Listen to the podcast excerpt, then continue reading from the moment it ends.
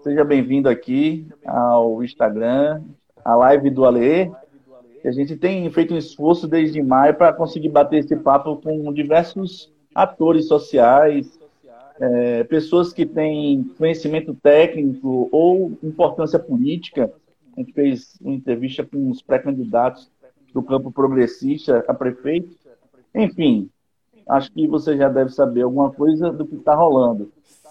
Maceió do NSC que bate pelas ruas, Maceió do sol que só se esconde ao chegar da lua. Cê é a minha, cê é a sua, cê é a nossa solidão. Imagine a do Baldomero, a do Cadeão, Siridião. Eu sei que a do ali é bem maior, decepção. Pedir irmão nas quebradas de Maceió, mas sem vocês me sinto só. Se eu for pra ir rolar confronto, sem vocês não sei viver. Maceió é tudo e pronto.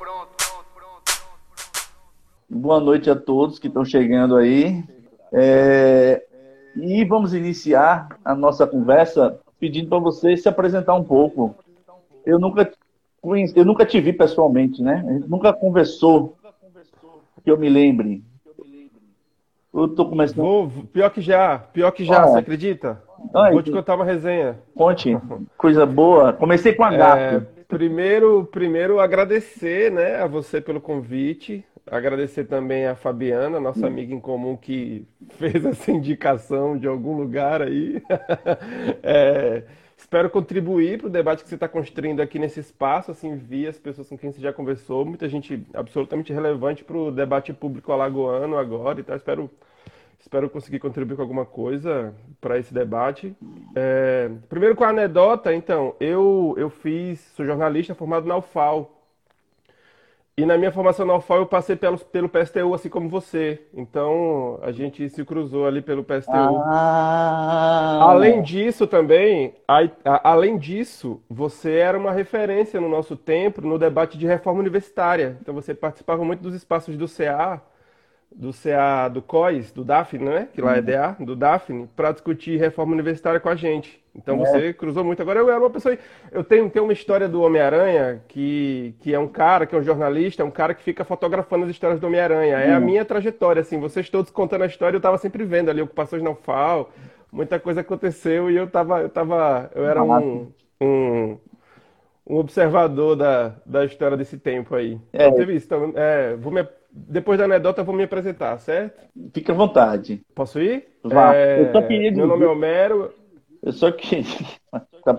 só queria dizer porque eu, tinha, eu, tinha, eu tenho um livro, que é a minha dissertação de mestrado, que fala sobre a reforma universitária. Por isso, acho que era, além das lutas, essa questão do livro que me fez circular bastante ali pelo COI.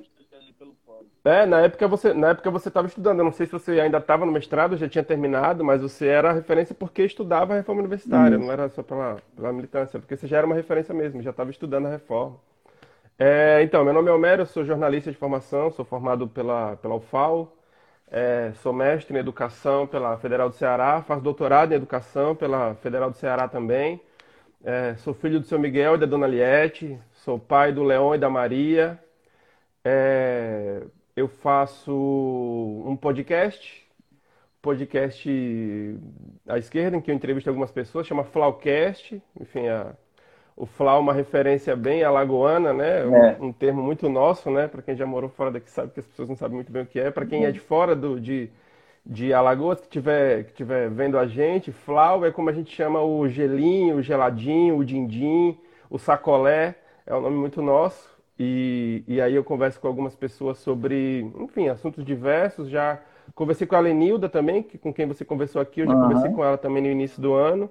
Durante o mês de junho, eu fiz uma série de entrevistas com quatro jornalistas, resgatando um ano da greve dos jornalistas de Alagoas, uhum. né, que uhum. foi o ano passado, mais ou menos nessa época. Então, conversei com quatro jornalistas, conversei com é, um jornalista da ACTA, um jornalista do Que os Olhos Não Veem, jornalista da mídia Caeté e deixa eu lembrar, e um jornalista da agência Tatu, que são novos novos novas tentativas de fazer jornalismo aqui no estado, né, que surgiram alguns antes da greve, outros durante a conversa, outros depois, mas de alguma forma refletem esse momento em que enfim, o jornalismo alagoano tem tentado encontrar outras maneiras de, de, de reportar o cotidiano da gente. Fora isso, eu, eu escrevo uma coluna mensal para o Brasil de Fato. Escrevia para o Jornal Impresso, mas está parado agora, sobre esportes no Brasil de Fato da Paraíba. E, e então, agora, nesse momento, eu venho escrevendo uma coluna mensal para o Brasil de Fato da Paraíba. Estou morando no interior de Alagoas, moro na cidade em que eu nasci, chama Traipu, uma cidade do Agreste, alagoano, fica mais ou menos uma hora de Arapiraca beira do Rio São Francisco, é ótimo. Fá já conhece, já veio aqui, já veio fazer uma visita a gente aqui já. É, acho que é isso, assim. Que eu me lembro, acho que é isso. É, é um bom pontapé inicial para a gente conversar. E você tem uma voz boa, né, para fazer podcast. Uma voz então... legal, cara. Eu fico com inveja do pessoal que tem uma voz legal, porque a minha voz eu acho péssima para essas mídias. Mas, enfim, é bom lhe reencontrar, né? E quando a gente tiver a oportunidade pessoal, pessoalmente, talvez a gente rememore melhor algumas cenas em que a gente é, tivesse convivido um pouco mais próximo.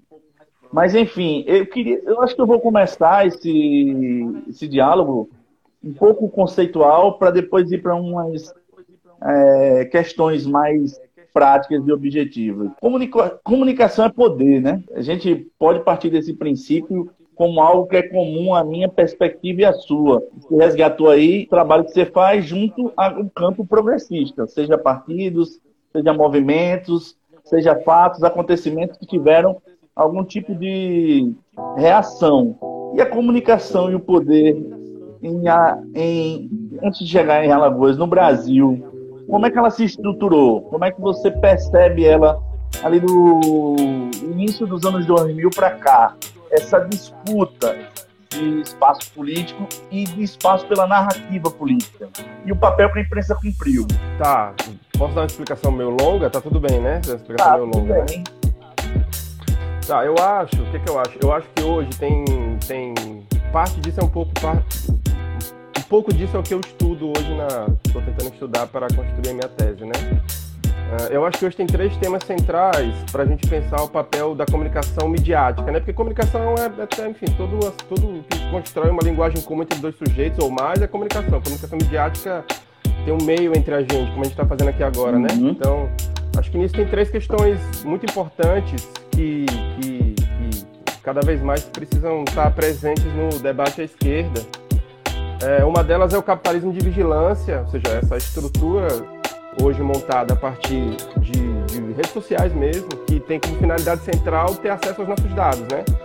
A gente é ótimo a, a possibilidade que a gente tem hoje de se comunicar à distância com qualquer lugar do mundo. Eu estou numa cidade do interior da, de Alagoas, nem todas as casas aqui têm água encanada, eu moro no povoado, não moro nem na cidade, e é possível conversar com você aí que está na capital. Tem gente aqui que está, já vi aqui entrando, está em outro estado. Veja, essa é uma potencialidade dessa, desse, desses novos meios. Mas a finalidade dele não é essa, né? A finalidade dele é ter acesso aos nossos, aos nossos dados, seja para fins é, puramente econômicos, né? Publicidade, oferecer aquela publicidade que mais agrada ao nosso perfil, seja para ter, ter garantia desses nossos dados como inteligência do império, né? E assim, nenhuma novidade dita aqui, o Snowden já deixou isso muito claro quando conversou com com o Glyn e falou, por exemplo, que a nossa presidente era monitorada, né? ou seja, nos dados que eles tiveram acesso, né? a nossa presidente era monitorada pelo Serviço Secreto Americano. Então, tem nenhuma novidade aqui, né? A outra coisa é isso um pouco do que você falou, que é a guerra de narrativas, né? A disputa pelo discurso, a disputa pela narrativa, né? Essas estruturas também têm macetes articulados para garantir a, a nossa o nosso engajamento, né? A guerra de narrativa tem uma relação também muito forte com o engajamento, temas, conceitos. Vou dar um exemplo de hoje. Eu estava com o Twitter aberto hoje e o Atila, que é o, o biólogo que ficou bem importante durante esse, esse, tempo, isso, ele estava nos assuntos mais comentados do dia. E aí eu fui dar uma olhada, o que, que se tinha tido alguma coisa nova, o que, que aconteceu que o Atila entrou no assunto mais comentado. E a questão é que um, um, humorista fez uma piada com ele, desacreditando ele. Assim, não, pô, o cara disse que ia morrer mais de um milhão de pessoas até agosto, vocês acreditam em cada besteira. E aí a galera comenta assim, pô, você tá louco, você é imbecil. O cara sabia que o ódio, esse, essa, essa, essa vociferança, ela, ela engaja as pessoas. Então, é, o, o cara já fez isso para engajar as pessoas, porque uma hora depois ele tinha uma live é, de futebol, de futebol de videogame depois. Então ele jogou um assunto polêmico para engajar as pessoas, para depois dizer, galera, eu vou estar tá participando de um jogo de FIFA, quem quiser me acompanhe. Só para dar um exemplo de como esse, esse, essa, essa relação entre essas novas mídias, engajamento e, e, e guerra de narrativas está muito presente. O terceiro ponto, que é o que eu mais é, me aproximo no que, no que eu estudo, é o papel do jornalismo nisso tudo. E aí definir o que é jornalismo, né? Ou seja, primeiro o que é jornalismo? Jornalismo não é qualquer coisa que se faz através de um meio que aparece no jornal. É, é, a, é, a, é a possibilidade, a partir de um determinado momento da história da humanidade, de reportar o cotidiano. Para dar, um, dar uma resposta bem, bem rápida e simples. Uhum. Aí a partir disso, vem, acho que a primeira coisa é essa, tem que essas três coisas, a gente precisa cada vez mais discutir, né? Acho que a gente chegou, a, não sei, não gosto muito da ideia de que a gente chegou atrasado, assim, quem é da comunicação hum. sabe que o CMI, o pessoal pela democratização da comunicação está aí desde sempre. Eu não sei se a gente chegou atrasado, mas acho que a gente não soube é, perceber isso ao ponto de construir uma agenda para enfrentar esse, essa onda conservadora que conseguiu entender melhor esses processos e engajar melhor eles durante esse período. Agora, Homero, é, eu queria te Oi. colocar um, uma questão para você continuar, mas não perder de vista. Veja só, a nossa imprensa, os nossos veículos de comunicação, eles durante muito tempo, eles também caminhavam a, narrativa conforme os seus interesses. E meio que a sociedade interpretou isso e percebeu. E criou um terreno fértil para quando viessem as fake news, as pessoas também não achassem que era tão absurdo. Isso tem lógica? Perpassa essa questão que você está pontuando ou não?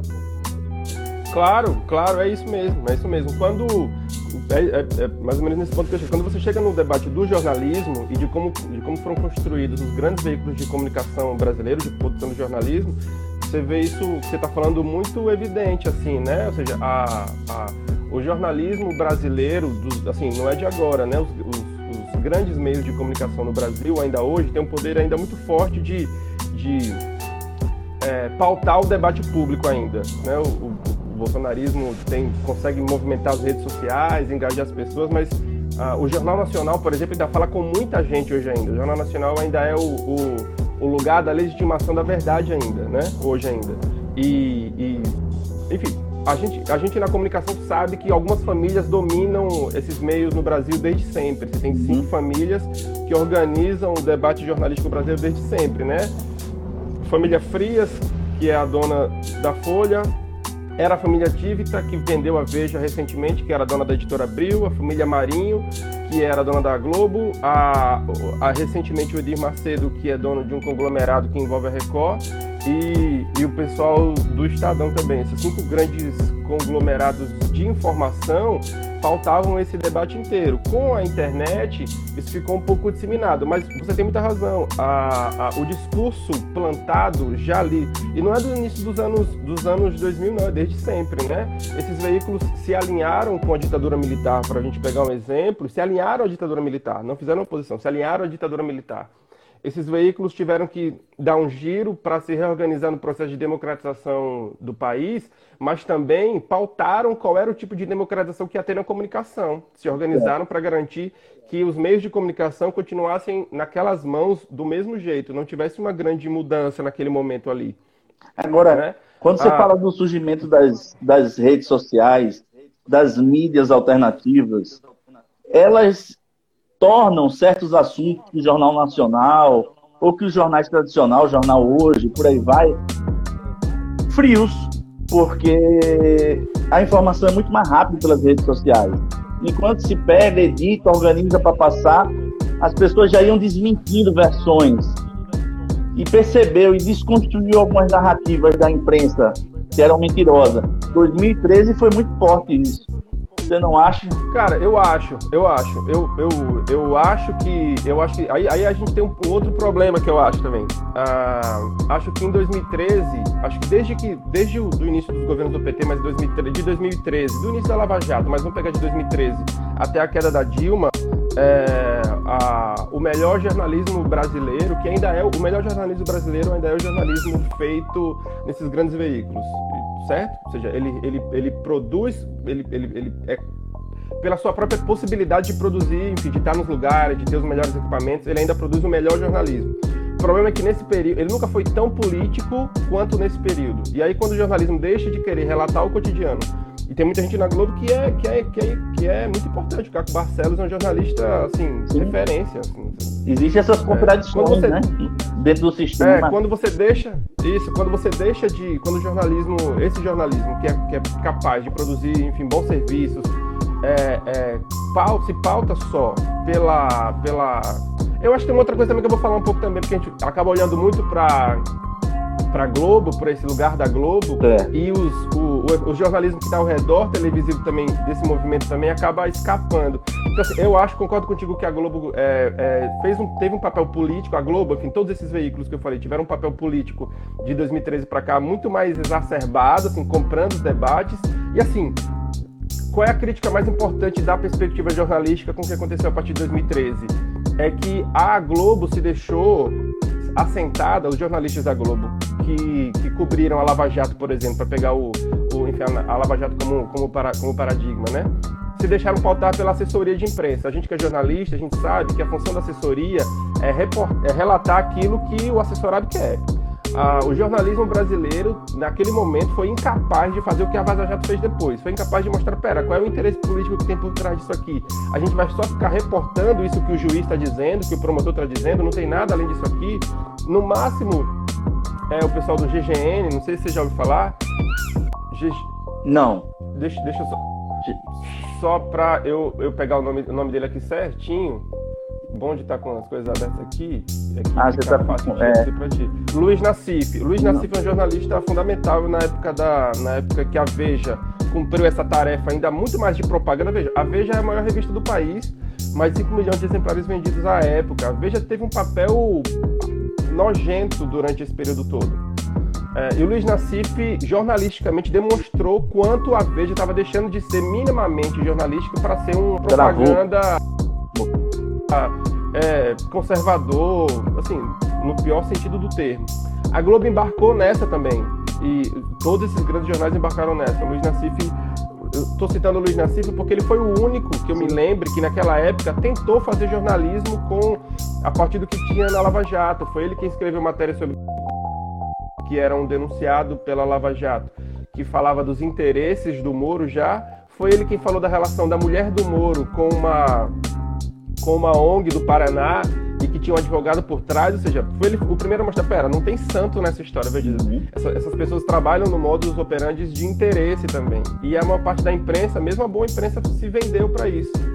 E, e, e, acho que isso é um dos fatores que, que, que, nos levou ao que a gente tem hoje. Mas um outro fator muito importante que levou a isso que a gente tem hoje é o fato de quase todas as emissoras de TV do Brasil, duas vezes durante o dia, transformarem a judicialização das pessoas em notícias, sabe? Você tem quase todas as outras emissoras na hora do almoço e no fim da tarde é, é, transformando em, em, algo noticioso a morte do povo preto na periferia é, e, e, transformando em algo o normal, o corriqueiro, a, a visão do pequeno traficante no bandido real do nosso, do nosso país. Né? Isso foi alimentado também durante todo esse tempo, né? E isso perpassou, inclusive, os períodos petistas também, né? A, a, a gente foi incapaz. Acho que esse é um aprendizado, fazendo a provocação a nós, a nós mesmos, à esquerda, que o bolsonarismo percebeu, assim, de, de entender quem era o inimigo mediaticamente e, e apertá-lo. Acho que em alguma medida, durante os governos do PT, acho que a, a, os, os, lutadores de comunicação e o governo PT não, não percebeu que ali estava alimentando também, ao não, ao não enfim, ser capaz de, de estabelecer outras, é, outras concessões para outros grupos de mídia naquele momento para ter espaço na TV, de ter tardiamente melhorado as condições financeiras da TV Brasil, né? O, o, governo do PT teve, teve um mérito muito grande de melhorar o aporte da TV Brasil, tentar transformá-la numa rede nacional, mas e, e, ter autonomia, mas foi muito pouco, tanto que assim que o Temer assumiu já, já, já derrubou esse projeto, né? Então acho que também esse discurso de violência na TV, na hora do almoço e no fim da tarde, dia sim, dia também, causou os dois problemas que a gente tem, né? Primeiro, os sujeitos políticos, né? A gente tem, assim, eu morei em três estados do Nordeste nos últimos anos. Todos eles você tem pessoas que vieram desses programas de TV, que são vereadores ou deputados, alguma relação direta com a política, com esse discurso. Veja, esse discurso não nasceu agora. Uhum. Esse discurso que elegeu o presidente, o nosso presidente, esse horrível presidente, não, não, não nasceu ontem né? Esse, essa, esse sentimento vem sendo gestado de, de muito tempo. Não sei se respondi exatamente o que você queria. Não, acho que são várias é, questões no mesmo tema que tem inúmeras possibilidades, né? É, eu fico pensando, por exemplo, qual o papel ali em 2009, 2010 dos blogs alternativos? É, você acha que eles passaram a fazer análises políticas que alimentaram um certo setor para que pavimentasse uma possibilidade de crítica ao jornalismo tradicional, mas com uma penetração menor, sem um impacto de massa? E qual o papel que vai cumprir o The Intercept quando ele desvela que, na verdade, com provas, né? Mensagens é, tudo que foi feito, tramado, é, acordado, todos os absurdos. O que, que, eu acho? Desde, desde, desde os do, dos governos petistas, o, o, PT fez uma, fez uma escolha é, de financiamento dos, enfim, de, de, redes de comunicação a partir, a partir de audiência. Muita gente à direita diz que, assim, e, e, veja, de novo, como um discurso falso surgiu numa época, veja, quem, é, é, quando, a partir do, do, surgimento de alguns blogs que tinham uma clara vinculação à esquerda, o blog do Rodrigo Viana, o blog do Paulo Henrique Amorim, o blog do Azenha, né, que acho que era um, o, blog, o próprio blog do Nacíficas, que eu tô falando né, dessa época também, é. né, esses blogs é, foram acusados de serem blogs sujos pela velha, pela direita tradicional brasileira. E é falso isso. Tudo que o PT fez nessa época foi assim, não, a gente vai garantir recursos por audiência. Então, determinados grupos vai continuar com recursos, a Globo, a Veja, continuava tendo anúncio do Banco do Brasil, da Caixa do mesmo jeito. Só que a gente também vai financiar outros, outra, outras possibilidades de comunicação. E esse... Eu não sei o que seria desse. E esses. Desculpe interromper, mas esse ponto é interessante. Não. E esses blogs, eles criaram via redes sociais a ideia do PIG, o partido da imprensa golpista. Antes do sim. golpe, né? Antes do golpe. E isso, sim, sim. ou seja, o Lula e a Dilma continuaram pagando a imprensa oficial, também alimentaram atores alternativos, e esses atores alternativos faziam desconstrução. Então, essa ideia da perda da credibilidade também é uma responsabilidade complexa de entender, né? É, agora, e assim, e assim, é, acho que uma coisa tem que ficar clara, muito diferente do que você tem hoje dos fenômenos de, de, de mídia à direita, esses blogs eram blogs de jornalistas, jornalistas uhum. consagrados, assim, sim, sim. quem passa pelo, pelo, pelo jornalismo, assim... Outro naipe, outro naipe se você, se você tem, um, se você tem um, um, um, tempo no jornalismo, você sabe o tamanho do Rodrigo Viana, do Luiz Carlos Azenha, do Luiz Nassif, do Paulo Henrique Amorim, do Mino Carta. Esses caras todos são gigantes do jornalismo. A gente pode, a gente pode discutir, enfim, concordar ou discordar deles politicamente, mas jornalisticamente eles são gigantes, assim, são pessoas muito importantes. Não dá para comparar com o que foi o fenômeno bolsonarista de Alan dos Santos e com várias. É, não, assim, aí... pessoas são só são só agitadores, sabe? Assim, não tem nada assim, lidam mesmo com a mentira, sabe? Assim, já, uhum. é, a gente pode discutir de novo, de novo é, é, levando aqui os dois primeiros pontos que eu falei, até onde justamente o fato deles lidarem com a mentira não foi mais fácil para eles terem acesso a, a uma determinada quantidade de pessoas e o quanto isso é mais difícil com quem lida mesmo com o jornalismo. Outra coisa também que é difícil a gente saber é até onde, no, é, qual seria o impacto desses blogs se eles tivessem surgido no, te, no tempo da, do, do, telefone móvel mais popular como a gente tem hoje, né? Eles, eles ainda surgiram no tempo em que a internet móvel ainda era muito precária, né? Então, o financiamento disso tudo era muito precário e tudo mais. Então, eles surgiram naquele momento também. Mas é isso, assim, eles tiveram, como você falou, eles, têm, eles, eles foram, eles tiveram um papel importante de, entre outras coisas, denúncia da mídia tradicional, uhum. de, em alguma medida, engajar uma, uma parcela importante da população em meios alternativos para ter acesso à informação, mas eu acho mesmo que. E é isso. E como você está fazendo jornalismo, não está fazendo propaganda, que essa é uma diferenciação que eu pretendo fazer nos meus estudos. Assim, o que eles estavam fazendo era jornalismo, não era propaganda. Em alguma medida, algumas das coisas serviam ao petismo, outras não, porque eles estavam fazendo jornalismo. Essa é a função. Né? A, a, o, o, desvelado que era a Globo não, não estava a serviço do projeto político do PT, independente de, de se aqueles caras eram ou não petistas. Inclusive, a maioria, dele, a maioria deles nem eram petistas. É. O Paulo Henrique Amorim é um, é um brisolista, era um brisolista das antigas. Assim. Mas, enfim, se servia ou não, eles estavam querendo produzir jornalismo. Mas eu acho que isso chegou no outro patamar com a, o, a, as políticas de financiamento coletivo e a internet móvel.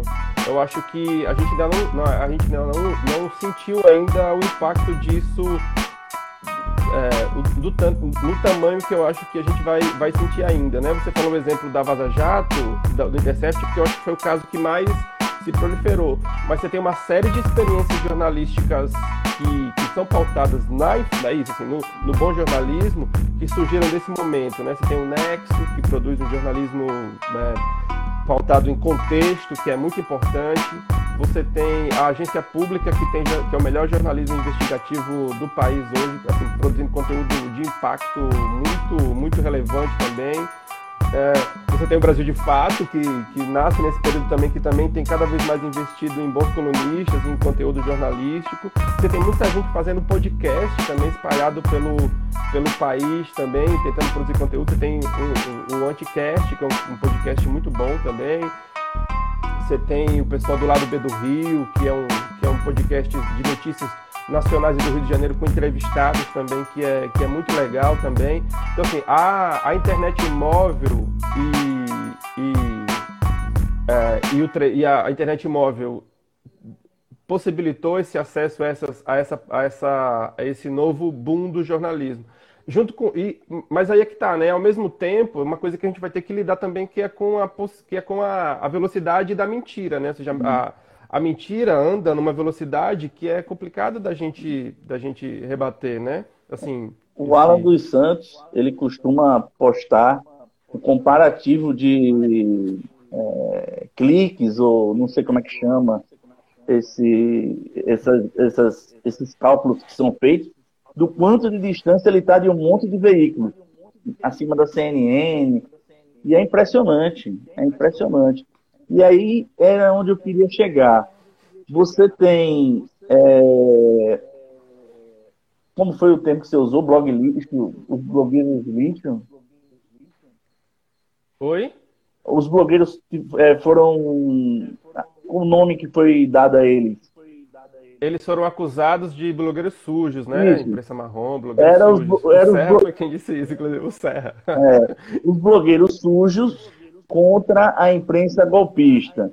E a gente tem que é um fenômeno de desacreditar dos veículos que, em última instância, a comunicação cumpre um papel político, né? E a política, a estrutura política, o regime político também um movimento de desacreditar fortemente da política, né? Então, dois dois espaços, duas perspectivas que estão perdendo a credibilidade. Você, fala em, você pensa em falar em político e as pessoas, ah, esse aí já está querendo alguma coisa. Ninguém se engaja. Fala o senso comum, né? Eu falo as massas em gerais. Esse processo para ser revertido, quais são os caminhos com a nossa capilaridade tão diminuta? Ah, é, é, é é, um período, de novo, é um período longo com as duas coisas, né? Assim, eu, eu, A minha impressão é de que a gente tem um Brasil dividido em três hoje e esses três se odeiam, assim. Você tem o bolsonarismo, você tem a Globo e os liberais limpinhos, você tem os progressistas, assim, um termo bem amplo, né? amplo. né? Eles não são exatamente a mesma coisa internamente, mas são três grupos e eles três se odeiam, né? O Bolsonaro odeia a Globo e odeia os progressistas, os progressistas odeiam a Globo e odeiam os bolsonaristas, eles três se odeiam. É. É, e, e, e, a Globo, a Globo aceitou mesmo, o, o, encampou durante muito tempo o debate. Eu acho que nisso a Globo tem um papel que foi, que foi, acho que foi o pior de todos, foi encampar o debate de que o principal problema brasileiro era a corrupção. E se o principal problema do Brasil é a corrupção, não é a desigualdade, que eu acho que é a desigualdade, não a corrupção, então o problema são os políticos, assim, no sentido abstrato de os políticos, né? São todos iguais e nenhum preste e tudo mais. E, e aí, para você conversar com as pessoas e tentar mostrar que, que os políticos, enfim, honestos ou desonestos, só é possível transformar alguma coisa, a não ser que você, enfim, resolva ter uma medida radical através de políticas públicas, é difícil, né? Porque as pessoas olham só mesmo para roubalheira e tal e tudo mais. É, eu, o que eu acho é que nesse, nesse momento agora, com essa questão da pandemia, em alguma medida, da perspectiva do jornalismo, alguma credibilidade voltou. Eu acho que, que algum lugar, pelo menos, pelo menos de uma parcela importante da população, algum lugar de onde se informar, como se informar, com quem se informar, eu acho que eu acho que foi retomado assim um pouco. Verdade. Eu acho que esse é um pouco o caminho que a gente tem que que a gente tem que tentar fazer da perspectiva do jornalismo, é, é tentar mostrar cada vez mais que é isso mesmo. Serve para nesse momento de pandemia, mas tem que servir para outros momentos também de pós-pandemia, né? Acho que a Globo, por exemplo, agora, por exemplo, tem feito um papel importante na hora de informar as pessoas e tudo mais. Eu acho que é importante manter a pressão na Globo para que isso se prolifere para além dos momentos de pandemia. Pegar um exemplo, um exemplo de como a gente pode, pode, pode lidar com isso. Assim, eu, eu, no mês passado, entrevistei um cara chamado Irlan Simões. Irlan Simões é um dos grandes especialistas em, em cultura torcedora e tudo mais. Uhum. E aí no é Twitter, é muito ele bom. tinha colocado. Pô, muito bom, né? Muito pois é, então, bom. então você sabe essa história, então. No Twitter, ele tava. Ele, ele questionou a, a, o em pauta da Globo News sobre o debate sobre racismo, que só tinham brancos, né? Ou seja, a pauta uhum. hoje é racismo, eram todos brancos. E aí ele questionou, colocou lá no Twitter, isso virou uma tag, o pessoal começou a comentar, e no dia seguinte teve um em pauta só com pessoas negras. Eu vi. Inclusive assisti a reprise aqui com os meus pais, inclusive. Veja, então, em alguma medida, assim, se a gente só, só demoniza esses meios de comunicação, sem entender que existem espaços internos contraditórios, que é possível pautar esses espaços internos, a gente vai ter muito, muito pouco lugar, sabe? De, de construir algo de fato, entende? Então eu acho que tanto é, é importante tentar educar as pessoas para o, para, para o processo midiático, então acho que é, é fundamental que a gente comece a discutir que as escolas pautem o debate, ou seja, construam um espaço para a gente discutir qual é o papel da mídia enquanto um espaço importante, não só de comunicação, mas de educação, de acesso a, a, a serviços, de prestação de contas de, de órgãos municipais, estaduais, de mediação dos sujeitos, seja, a importância dos, dos instrumentos que o jornalista usa também para checar uma informação, para dizer para as pessoas por que uma informação tal é verdadeira e a outra é falsa, ou seja, levar isso para as escolas, quanto também entender jornalismo enquanto política pública. Acho que isso é um debate que a gente tem muito. Acho que esse é um debate que a gente não tem entender que o jornalismo precisa ser entendido enquanto uma política pública, tentar pensar projetos que envolvam o jornalismo enquanto política pública, não enquanto uma assessoria de uma prefeitura tal. Entender qual é o papel da notícia, entender que do mesmo jeito que a gente se alimenta com uma comida que faz mal, uhum. se a gente consome uma informação que faz mal, ela também vai fazer mal, entende? Não, a gente é, viveu uma experiência interessante. Em Alagoas era tido como quase que impenetrável é, o império da comunicação. E, de repente, os movimentos sociais, os sindicatos, os partidos, estavam lado a lado, cobrindo, participando de atos, manifestações, junto com apresentador de TV, radialista, uma série de figuras que era quem, na verdade, cobria os eventos. E isso é uma coisa assim que eu acredito ter sido histórica e algo que deve virar uma página muito séria, é, criar algo que vá mudar a nossa relação com a imprensa local. Como é que você avaliou esse momento?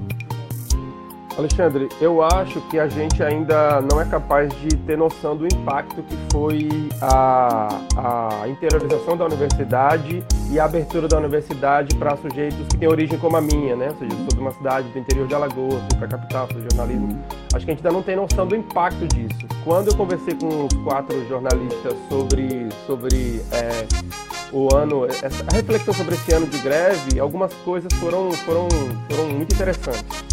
Uma delas era uma. Quase todos me relataram uma rivalidade interna que existia dentro da redação. Hum. Veja, esses jornalistas não entendiam seu patrão como seu rival, entendiam o jornalista da outra empresa como seu rival. Veja que loucura. É. Veja que loucura. Durante a greve foi que eles começaram a perceber que, caramba, não, a gente, a gente é trabalhador também, a gente é explorado também sabe? E é doido você pensar que no meio disso você tem os grandes nomes da, do jornalismo alagoano, né? Grandes nomes, assim, figuras, assim, né? Populares no estado inteiro, né? No meio, no meio Ó, desse processo também, tomando consciência. Para citar alguns, Oscar de Mello, Thiago, né? Gernan Lopes, Gernan né? Lopes. Então, pessoal, Felipe. Sim, pois é, veja. Então, é, é, é, é, é algo é algo que claramente impactou essa, essa geração de pessoas. Então, primeiro você tem essa experiência da, da universidade que trouxe para dentro dela outros sujeitos com outra, uma outra origem, né? Você, eu acompanho algumas, algumas pessoas do estado no, no Twitter, eu uso pouco o Instagram, mas acompanho no Twitter. Uh, o trabalho que o pessoal do Que os Olhos Não Veem faz, por exemplo, que a mídia Caetec, são os dois que eu mais vejo, por exemplo, são são dois coletivos de jornalistas do Estado fazem, na minha opinião, está diretamente ligado a isso. Você vê a origem de, de figuras como Jean Albuquerque, Jéssica Costa, por exemplo, para mim está diretamente ligado a esse outro olhar, sabe? É um outro olhar. E com esse outro olhar, é difícil que você vá para essas redações tradicionais e queira relatar e reportar só aquilo que você já fazia antes, sabe? Uhum. É, é, é isso, isso, querendo ou não, vai criar uma outra cultura jornalística. O efeito é, disso é, é. na, na universidade, no curso, no COIS, né? Deve também ter sido interessante, né? Esse fenômeno. Isso, é isso, né? Você, você sai de uma. Porque essa é a junção de dois mundos que não, não se conhecem, né? Você sai de uma é. vivência periférica ou interiorana e entra numa experiência acadêmica, universitária que, que enfim. É, esses dois mundos não foram feitos teoricamente um para o outro, né? Quando eles se encontram, é, é um choque, né? Então, é. É, a, universidade foi, a universidade foi central para as decisões que eu tomei durante a minha vida, entre outras coisas, para ter clareza de que era esse olhar esse olhar que não era tradicional que eu tinha que tentar reportar nas coisas que eu faço e também nos contatos que você faz também, né? Enfim, jornalista, jornalista é agenda, velho, assim, jornalista que não tem uma agenda que preste não é jornalista, é da agenda dele que ele, que ele conta as histórias que ele tem para contar, né? Uhum. E, e, mas veja, a agenda, se jornalista é agenda, a agenda de um cara que vem da classe média, macioense, branco, vai ser uma. Ele vai vir de, um, de uma vivência, ele vai ter essa agenda ligada a essas pessoas. Se você tem uma relação com determinado, com outro lugar, a sua agenda vai ser outra, o sujeito com quem você vai conversar, o olhar que você vai dar para aquelas notícias vai ser outro. Claro que, claro que, assim, é, é como eu disse, a gente não sabe, eu ainda não sei ainda, a gente ainda não tem condições de entender qual é o impacto disso, porque de novo, também dessas conversas que eu tive com os jornalistas, é, é, é parte dessas experiências ainda, ainda não se estruturam financeiramente, né? uhum. né? Isso é um trabalho. Que eles fazem é um trabalho, mas veja, normalmente eles têm duas, três é, é, funções, né? Trabalho numa assessoria, trabalha no outro lugar. tem que tomar conta das casas e faz desses lugares, assim, o, o, o, usa, usa esse tempo para trabalhar desses outros espaços no tempo que sobra, né? Então, e mesmo assim produzem um conteúdo impactante, assim, super relevante, né? É, então, então é isso, assim, acho que, acho que quando a gente começar a pensar jornalismo enquanto política pública e quando a gente começar a entender que tão importante quanto, nesse momento, honestamente, até mais importante, mas vamos dizer tanto, tanto, tanto importante quanto financiar um partido de esquerda, é financiar bons projetos jornalísticos que tenham a intenção de contar as histórias que a gente precisa contar, quando a gente tomar, quando a gente entender isso e que isso é uma, é uma profissão e que isso que está sendo feito naquele momento é um trabalho, uh, eu acho que a gente pode, pode avançar muito, pode avançar muito. Porque sem isso o pessoal já está fazendo, né? Imagina se a gente conseguir organizar claro. isso para que as pessoas possam dedicar ainda mais tempo a contar essas histórias, né? E a gente sabe que a gente tem um estado que, assim, é, você entrevistou um, o, o, ex-governador Ronaldo Lessa, que é a única experiência à esquerda que a gente tem no Estado, né? Com todas as contradições e a experiência que o Estado tem, né? A gente tem um Estado coronelista, assim, com um histórico de assassinato, né? A gente tem políticos do Estado que são deputados que têm um histórico de mandar matar pessoas ainda, políticos que têm, estão no poder até hoje no Estado, né? Ah, então, é, é isso, assim, a, gente, a gente não sabe ainda qual, quando esse novo jornalismo, que tem, que tem essa história, tomar relevância, que tenho certeza que ele vai tomar quando ele tiver, qual vai ser o embate que vai ter, que vai ter de volta, né? Mas para mim tá claro que é um caminho sem volta. Aí só pegando um mote de uma coisa que você falou mais cedo, que é da política. Cara, eu acho que na política, é... eu acho que é, é, é, é, parecido também, assim, não é muito meu campo, mas acho que é parecido também. É preciso novos... É, a gente precisa de novos sujeitos. Sujeitos que vêm de outros lugares, de outras experiências, é, com outras vivências, com outro lugar. É, a, a, gente só vai ter uma outra política se esses sujeitos estiverem na política, esses outros sujeitos. Enquanto a gente, enquanto a, a mediação for a mesma, vai ser muito difícil que a gente consiga é, lidar com esse lugar. Mas também é importante que a gente faça o debate da tal da, da, da moralização da política sem, sem besteira. Sabe? Assim, não, a política é todo mundo corrupto, é todo mundo safado. Ah, cara, a gente tem que discutir sim, mas ok, e política pública? Dinheiro para educação vem de onde? Uhum. Dinheiro para saúde vem de onde? E daí, então, é, vai continuar vindo. É básico. Agora, é, nós temos é, um descrédito muito grande, muito é, na conta do PT, né? Não dá para negar que um conjunto de expectativas que se criou e de inúmeras pautas e demandas que estavam reprimidas há muito tempo, se esperou que o PT levasse adiante. E ele não levou, né?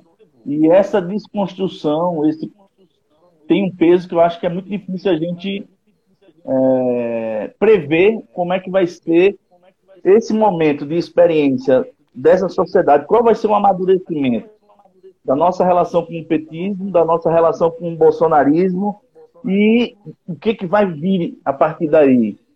É, isso me preocupa muito. E, mas, enfim, o que eu queria e eu acho importante é, fazer esse link. Até agora a gente falou de jornalismo e imprensa, mas existe os formadores de opinião ou ainda né, os youtubers, pessoas que não têm essa formação, esse comprometimento, mas que lidam com as redes sociais de forma muito é, perspicaz. O Felipe Neto tem 37 milhões de seguidores Quer dizer, nenhum partido, nenhuma personalidade de esquerda chega perto disso. E é muito assustador, porque às vezes se acerta, mas às vezes se erra muito. Como é que você vê isso, esse papel desses influenciadores? O lugar do influencer eu acho que é, que é algo que a gente ainda não, não, não consegue entender direito ainda, né? Porque, entre outras coisas, porque a gente, a gente olha para os grandes influencers e, e, teme, como você falou, né, cara, como é que alguém tem, como é que alguém tem mais de 30 milhões de seguidores, fala para tanta gente assim, né? Ou seja, a chance de, de enfim, seguir para um caminho aleatório. E assim, a, bom se diga, né? Normalmente, quem, quem na, na tradição brasileira, quem fala para muita gente tenta se esconder do debate público, né? Assim, é da tradição brasileira, né? Uhum. Os grandes ícones, Ivete Sangalo, Roberto Carlos, tentam se esconder do debate público, é da tradição. Interessante que o Felipe Neto tenha, tenha trazido para ele. Ele fez muito bem isso, inclusive, né? Ele, a trajetória do Felipe Neto é muito curiosa. Ele chegou no, no YouTube para falar para adolescentes é, depois saiu do YouTube, montou uma produtora porque achou que o caminho de sketches ia dar certo e investir em outras coisas. Quando percebeu que o nicho que realmente ia dar dinheiro no YouTube, ainda é o nicho que dá dinheiro no YouTube, era crianças, voltou para o YouTube para falar com crianças, por quê? Porque criança é quem. É, o, monitoramento do YouTube é uma coisa que a gente não entende muito bem. Eles também eles, eles têm alguma ideia, mas também não entendem 100%. Mas ele sabe que a criança é quem mais fica, né, no, no vídeo, né? Então você pode fazer vídeo de horas e a criança acaba ficando e tal, que é, que é pela continuidade no vídeo que eles, que eles mais são remunerados e tal. E aí ele conseguiu em algum momento separar o Felipe Neto, youtuber de crianças, com o Felipe Neto que participa da política em outras redes. Uhum. Tanto que no YouTube, você vai ver, não tem vídeo dele falando mal do Minecraft. Bolsonaro no YouTube, né? Não é de. Exatamente, Minecraft, entendeu? E ele vai falar mal do Bolsonaro essas coisas no Twitter, porque sabe que aquela é uma rede para conversar com os adultos, engajar adultos e tudo mais. Ele é muito, muito perspicaz. Eu não sei até onde, então, para falar do YouTube, eu não sei até onde é, o Felipe Neto durante os, os, governos petistas, ou os petistas, durante a onda bolsonarista, uma série de youtubers bolsonaristas cresceram à base do ódio. Uhum. Durante os agora, enfim, desde, o, desde 2008, uma série de youtubers que se autodenominam progressistas começaram a crescer também. O Henri Bugalho, né, tem até material no, no, Muito no, bom, no, no teu perfil. É, o Herbugalho, o Ferrez tem um canal, né? É. Eu acho que o melhor conteúdo desses todos é o do Meteoro Brasil, assim, é. que contextualiza, tem uma pegada mais jornalística também. também. É, o Galãs Feios faz uma, uma brincadeira com, com, humor com isso também, né? Bom Os youtubers da esquerda radical têm crescido também porque têm entendido a maneira de engajar nessas duas redes também. O Jones Manuel, a Sabrina Fernandes, né, tem conseguido crescer os seus canais da Sabrina, chegou a 300 mil recentemente, né, com, com conteúdo de esquerda radical e tudo mais. É...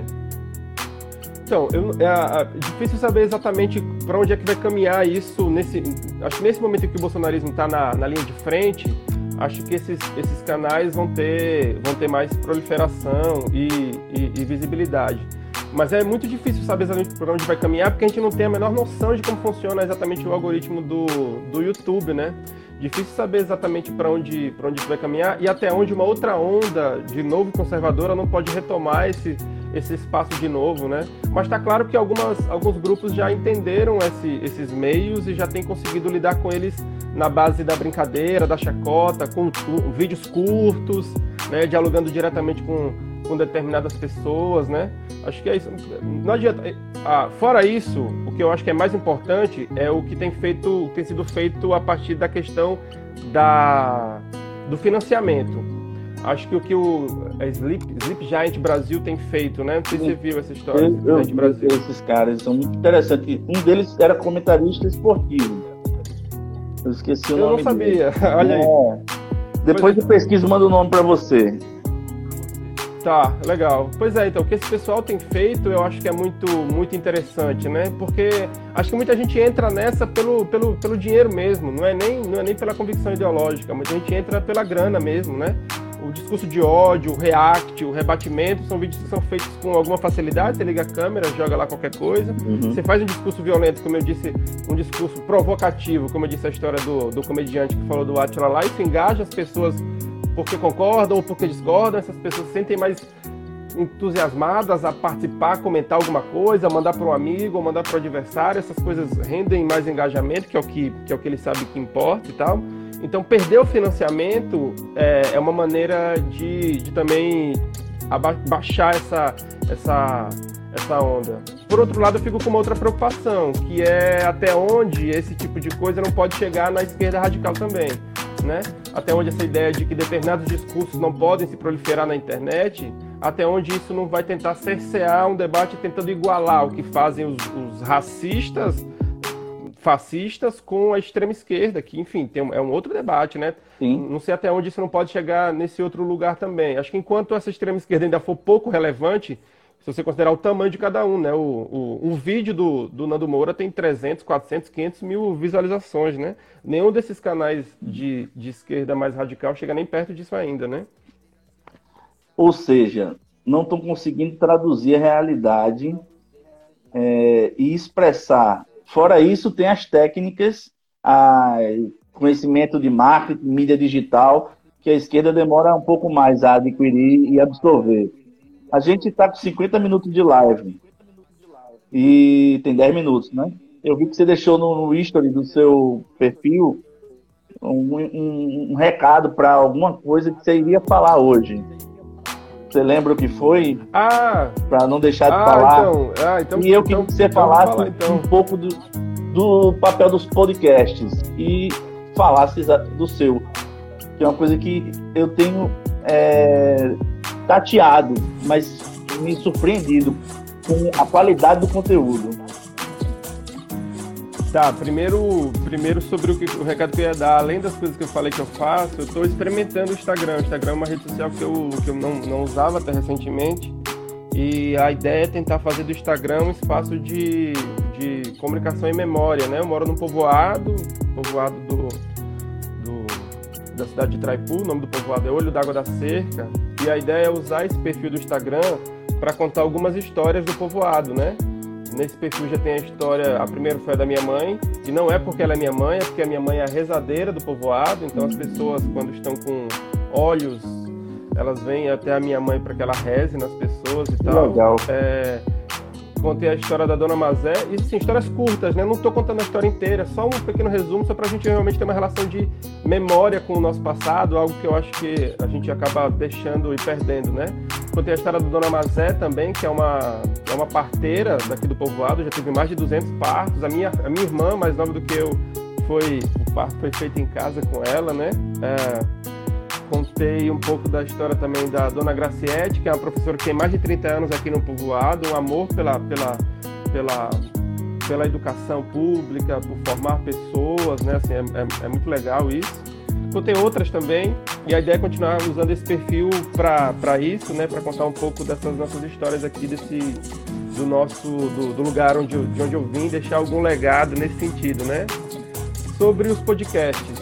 Cara, eu acho de verdade que assim, tem duas coisas que vão, que são o caminho para gente, que é em alguma medida mais, mais progressista, é, é, vai ter que lidar. Um é esse que já está já tá consolidado, assim, a agência pública, o Intercept, o Nexo, já estão, já são veículos consolidados, a gente precisa consolidar os veículos locais também, pensar formas de financiamento, pensar formas de divulgação, é, levar até aqueles. É, ter clareza de que infelizmente não vai chegar para todo mundo, mas garantir que chegue a todo mundo que possa chegar, pelo menos. É, acho que esse é um caminho sem volta. O outro é a produção de podcasts. Primeiro, porque é um veículo absolutamente barato. Né? Ou seja, a, a, possibilidade de produção dele é. O custo é muito baixo, você precisa de uma conexão de internet razoável, você tem um monte de programa é, gratuito que você consegue gravar e editar, e você tem vários formatos que você pode fazer. O meu, por exemplo, ele, ele começou com o formato entrevista, que é parecido com o que a gente está fazendo aqui, e depois ele virou um formato que eu chamo de formato narrativo, porque a minha voz, você falou que a minha voz era boa para podcast, mas a minha voz não aparece no meu podcast. A ideia é conversar com a pessoa e tentar editá-lo de uma forma que só a pessoa fale, como se ela estivesse contando uma história, né? Entendi. Então ela se apresenta, ela fala dos temas que ela, que ela, que ela entende, que ela, que, ela, que ela quer desenvolver, e aí eu vou tentando editar de uma forma que aquilo fique coerente durante o, o, o podcast. Ao mesmo tempo, eu acho que a gente precisa educar as pessoas, principalmente do nosso campo, a ouvir podcasts. As pessoas precisam ouvir podcasts. Por exemplo, os meus no começo tinham uma hora, uma hora e pouco, porque estavam na referência daqueles que eu ouvia, né? Uhum. Os que eu ouviam todos tinham esse tempo aí, uma hora, uma hora e meia e tal. Porque a ideia é justamente que você saia do modelo de entrevista padrão, ping-pong, você conversa, vai e volta, né? Não sei se com esse, com esse momento agora de lives, se a gente vai conseguir trazer mais gente para essa perspectiva aqui, assim, de uma conversa longa, sabe? Então a ideia começou desse jeito, mas eu fui percebendo que as pessoas não ouviam e tinham medo justamente do tempo. Então eu fui diminuindo um pouco a, a, o, tem, o, o tamanho para, enfim, enquadrar com, com o público. Mas eu acho que é importante que a gente eduque, assim, traga esse debate para as pessoas da importância de ouvir esse podcast. Tem de todo tipo, assim, de todo tipo. De futebol, de nerdice, de política, de entrevistas, com matérias, tem de todo tipo, todo tipo.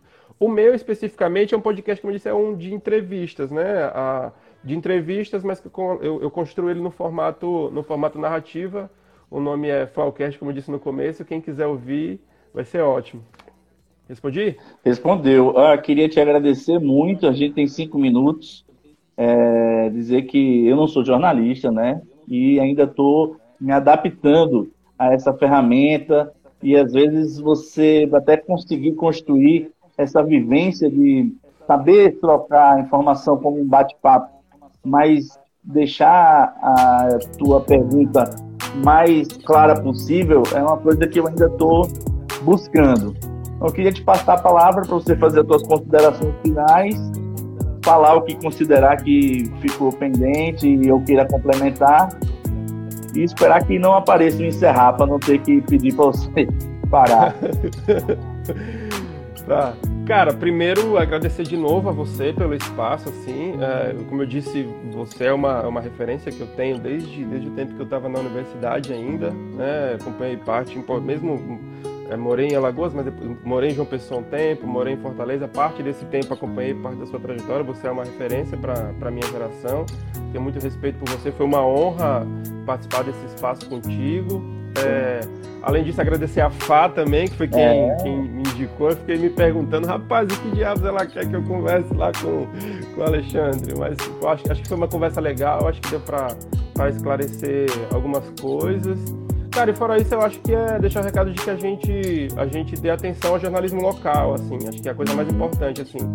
Ouçam, modéstia à parte, ouçam o meu podcast, ouçam o podcast da do pessoal da Cia Hip Hop também, que está fazendo umas entrevistas bem legais também. É, acompanho o que o pessoal do Que os Olhos Não Vêm tem feito, que é muito legal. Acompanho o que o pessoal da Mídia Caeté tem feito também, que é, que é muito bacana também. É, acompanho o que o pessoal da agência Tatu tem feito também, que também é um material muito legal. Toda essa galera, enfim, mais importante do que ser ou não ser de esquerda, elas estão interessadas em re relatar parte da nossa realidade com uma perspectiva diferente, com os interesses diferentes dos interesses da família Collor e, e da família Vilela, né? Que são as duas das grandes famílias que mandam nos meios de comunicação do Estado. Não esqueça de falar da biblioteca. E aproveita o beijo, Fabiana. Obrigado pela recomendação. De fato, foi muito importante. É muito bom ouvir quem conhece e sabe das coisas. E a honra foi minha. Cara, é, Fá é uma entusiasta. A gente tem um projeto de uma biblioteca comunitária aqui no meu povoado, né? A gente abriu, eu trouxe, a gente conseguiu algumas doações de, de livros e a gente tem, tem iniciado um, um, projeto. Mas a pandemia deu uma atrapalhada no projeto, né? Com, mas a ideia é a gente montar uma, a gente tem uma, uma ideia de, de biblioteca comunitária. O nome dela é Biblioteca Dona Zabé. Dona Zabé é a minha, a minha falecida avó paterna que foi a pessoa mais querida da história do meu povoado, absolutamente, uma senhora que todo mundo chamava de tia, tenho muito muito orgulho de que era uma rezadeira também, mulher negra, rezadeira, querida por todo mundo do povoado. E a ideia é justamente fazer uma provocação para que a gente não fique homenageando só os, os, os filhos, os, os, quer dizer, os, os avós dos prefeitos, os, os, avós dos vereadores, mostrar que os nossos nomes é que precisam ser homenageados nos nossos lugares, né? Então, é, quem quiser, quem quiser doar livros para nossa biblioteca, eu estou aceitando também. Manda mensagem via mensagem direta que eu vou buscar depois qualquer dia. Valeu. Registrado. Brigadão. Um beijo, meu amigo. Ô, meu velho. Brigadão mesmo. Valeu. tchau. tchau. tchau.